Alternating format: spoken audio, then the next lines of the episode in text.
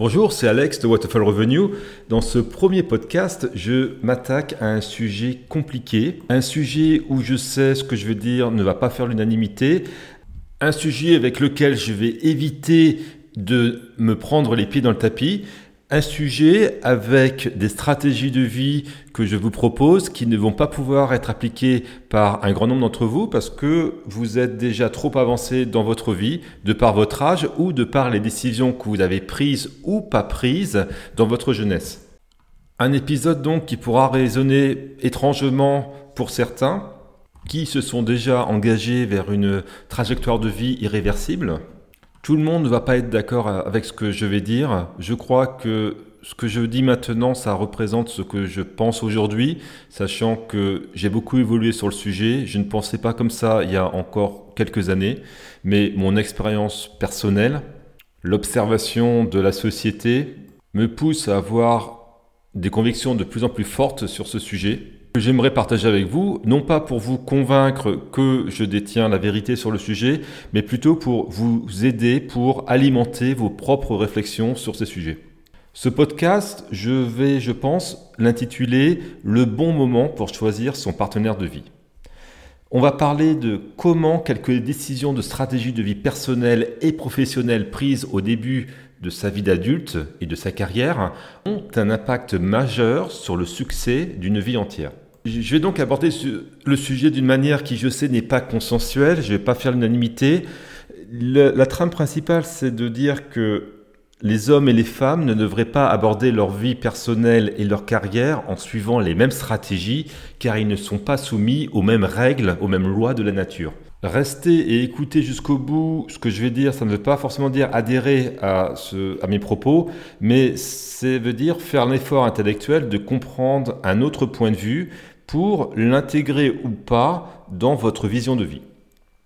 L'idée générale, c'est que pour tout ce qui est lié à la vie professionnelle, à la carrière, prendre des risques, innover, faire les choses différemment que les autres, ça c'est payant. Tant que votre proposition de valeur est économiquement viable sur le marché du travail ou sur le marché économique, si vous êtes entrepreneur, vous aventurez sur des terres inconnues peut être payant tant que vous respectez les lois de la physique et les lois économiques de l'offre et la demande. Le monde technologique et économique est en constante évolution et ne pas changer, toujours penser de la même manière, mène à l'échec ou à la banalité, c'est-à-dire à des résultats dans la moyenne. Et c'est pas ce que l'on vise avec le projet Waterfall Revenue. Ce n'est pas d'être dans la moyenne, mais au contraire de s'élever au-dessus des masses en réussissant mieux sa vie sur tous ses plans.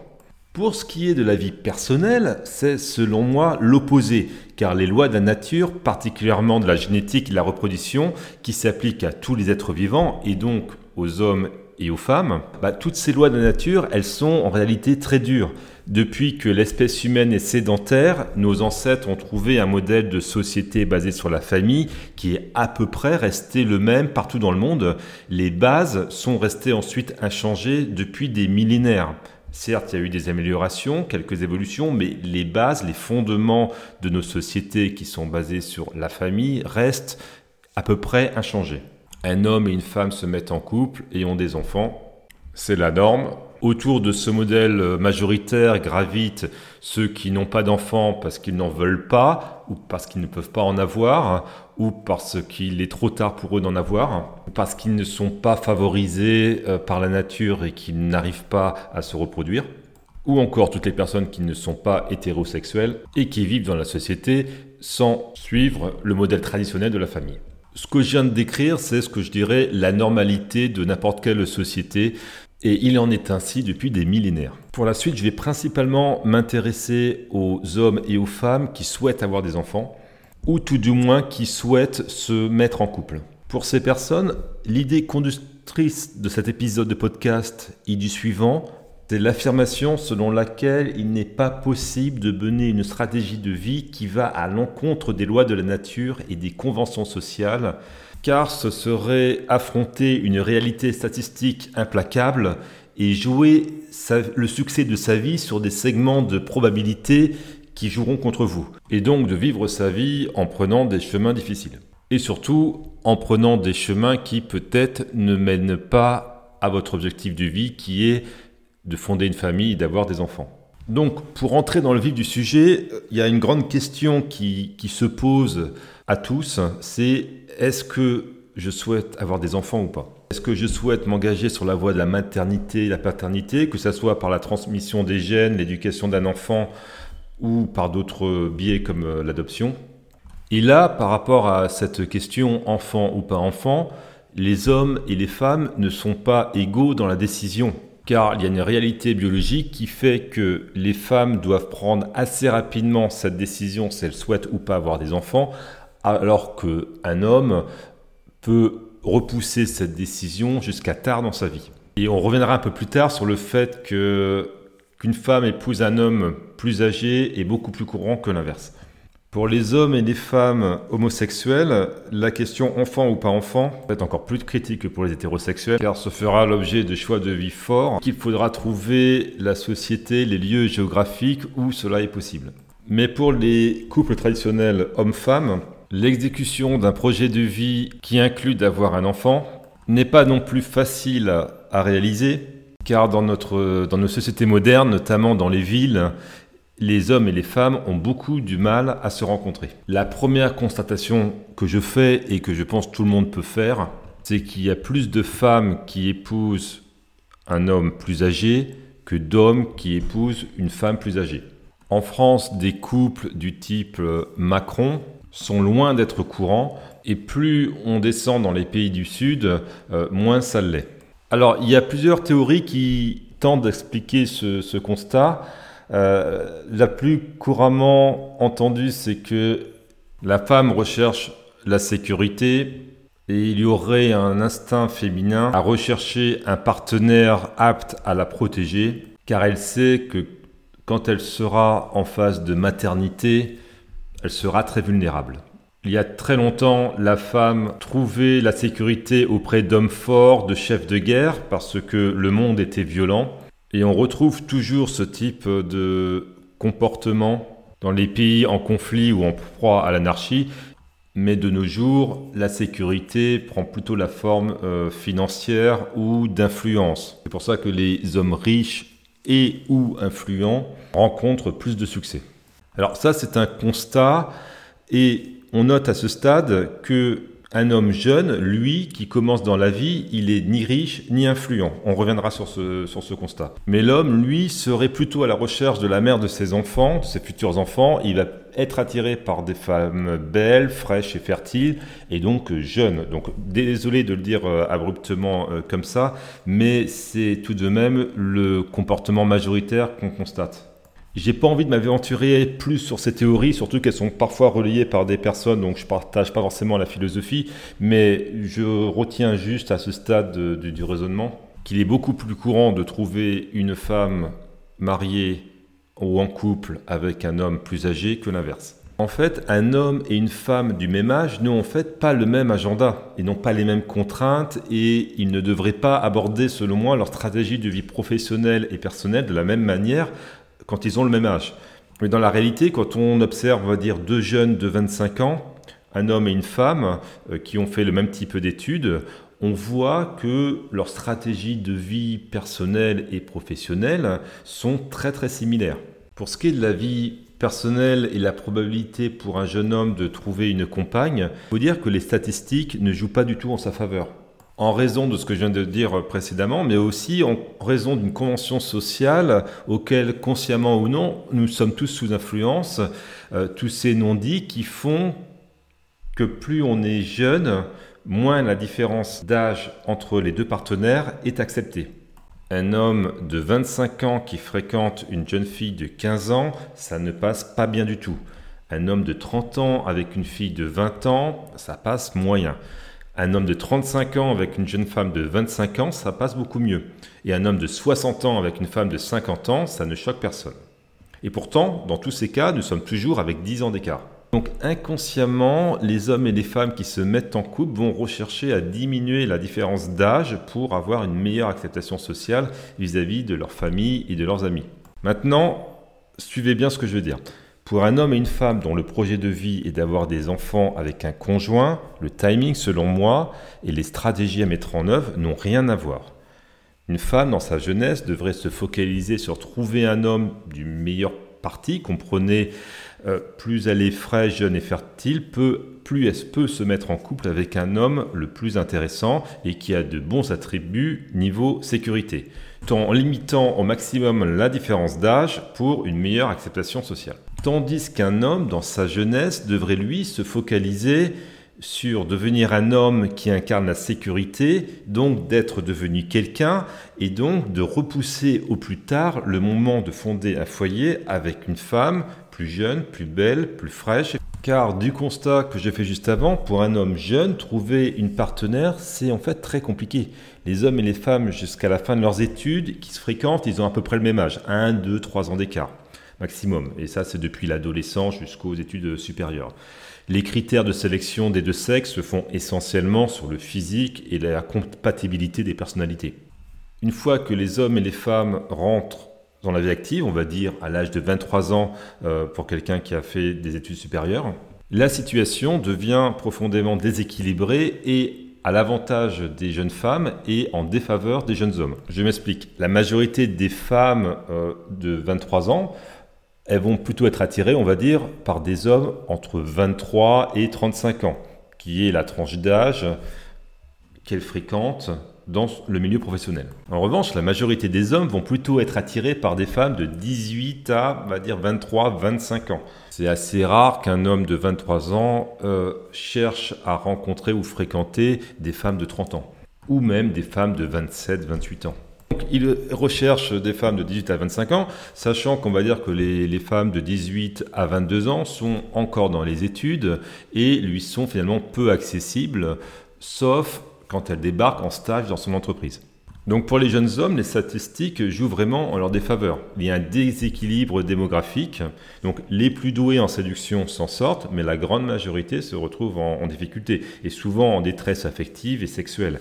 Ils achètent des coachings en séduction, des habits de marque, des belles montres, ils font de la musculation, ils prennent un crédit pour euh, une belle voiture euh, allemande, mais ils n'y arrivent pas avec les femmes.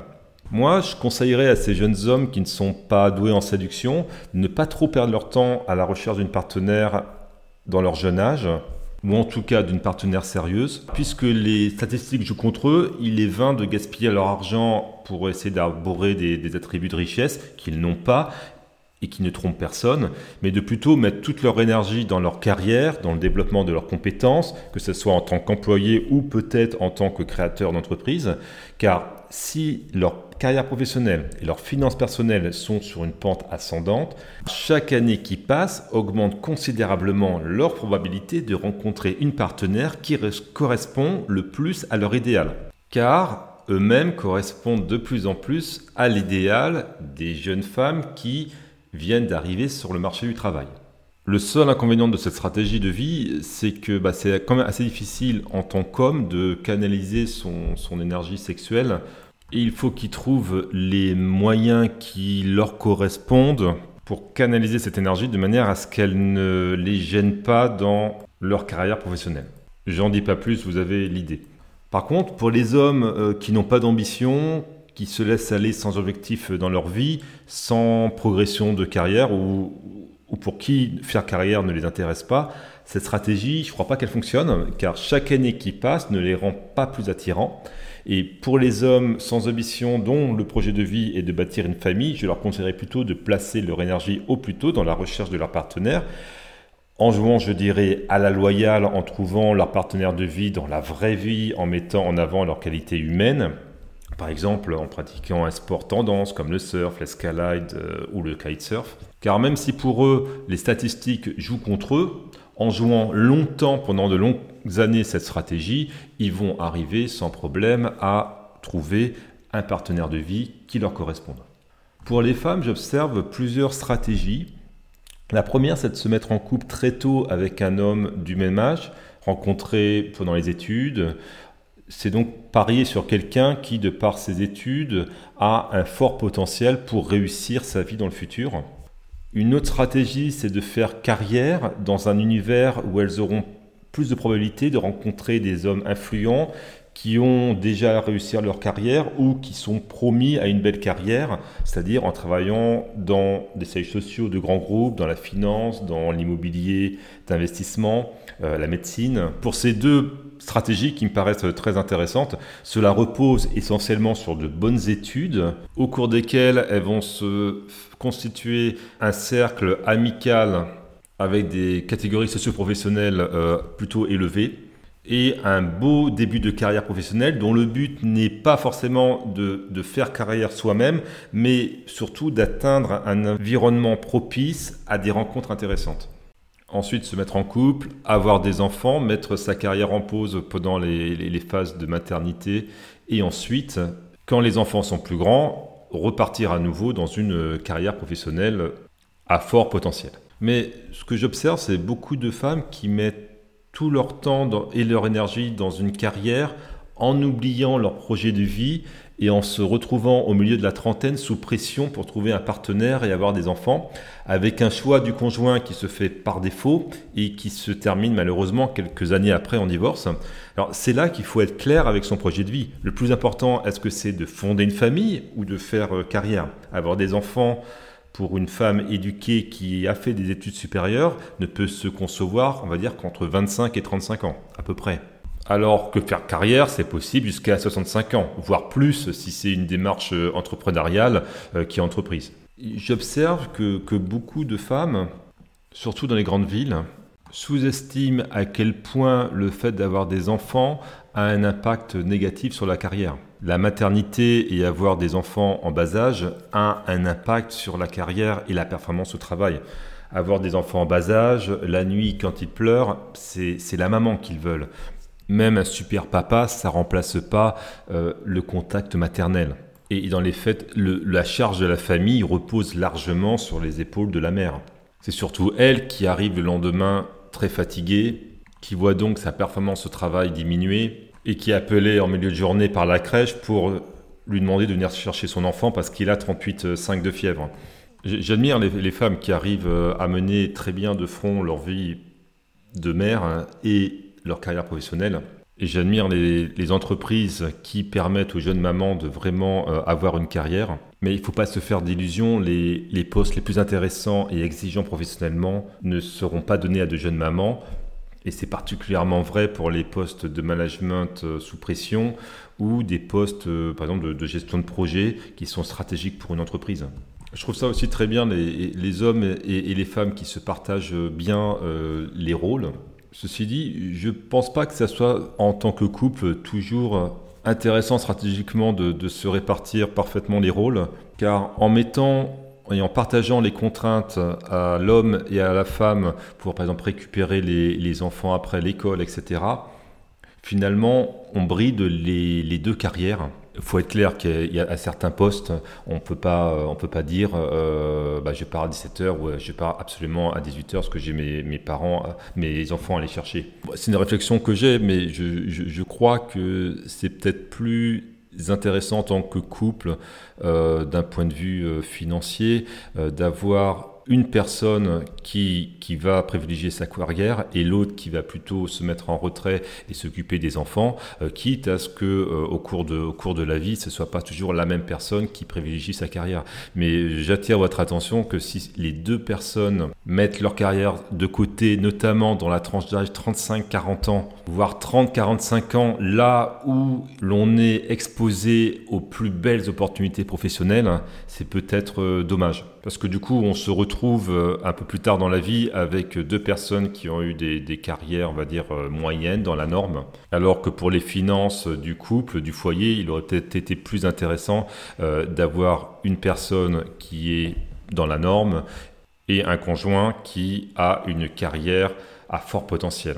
Mais quand on parle carrière, il faut vraiment euh, savoir de, quoi on parle. Je vois trop de, personnes, hommes et femmes, qui se font des illusions qu'ils ont une carrière devant eux ou alors qui, font carrière, alors qu'en fait, euh, ils, occupent des bullshit euh, jobs comme, comme, comme la plupart des, postes de cadre de nos jours. Au final, il y, y, a des femmes et des hommes qui, qui travaillent beaucoup en espérant des promotions. Et quand ils ont les promotions, euh, c'est pour avoir 100, 200, 300 euros de plus. Les petites promotions, c'est pas vraiment des, euh, des, accélérateurs de carrière. Tout l'argent part à, payer euh, la, nounou pour garder les enfants après l'école.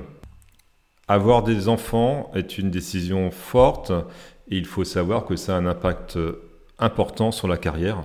Par exemple aussi, avoir des enfants, ça limite beaucoup la mobilité géographique du couple, euh, particulièrement euh, dès qu'ils sont scolarisés, et donc euh, les opportunités de carrière et de changement d'emploi. Pour tous ceux qui ne veulent pas avoir d'enfants ou pour qui la, question ne, se pose plus, il y a forcément moins de contraintes, plus de possibilités de stratégie de vie. C'est un autre modèle de vie. Et je vous rassure, je ne vais pas parler dans ce podcast uniquement des couples avec enfants. ce podcast est pour tout le monde. Je vais juste faire un autre épisode euh, sur le même sujet. Ça sera l'épisode numéro 2, le suivant, qui sera en ligne vendredi prochain à midi, heure de Paris, pour parler d'expatriation quand on veut se marier et avoir des enfants. Car là encore, une démarche d'expatriation quand on est jeune et qu'en même temps on veut se marier et avoir des enfants, il ne faut pas faire d'erreur. Bien choisir le timing et le pays d'expatriation. Je vous dis à vendredi prochain, midi, heure de Paris. N'oubliez pas de vous abonner à ce podcast via YouTube ou votre plateforme de podcast préférée. J'envoie aussi des mails privés, ça s'appelle Le Cercle, où je parle de réussite de carrière professionnelle, de carrière financière et euh, surtout en faisant le lien entre vie personnelle et vie professionnelle. Si cela vous intéresse, j'envoie environ un email par semaine. Vous pouvez vous inscrire. C'est certainement un des premiers liens en description ou alors vous allez sur mon site internet waterfallrevenue.com et vous cliquez sur la section Le Cercle pour laisser votre email. À très vite.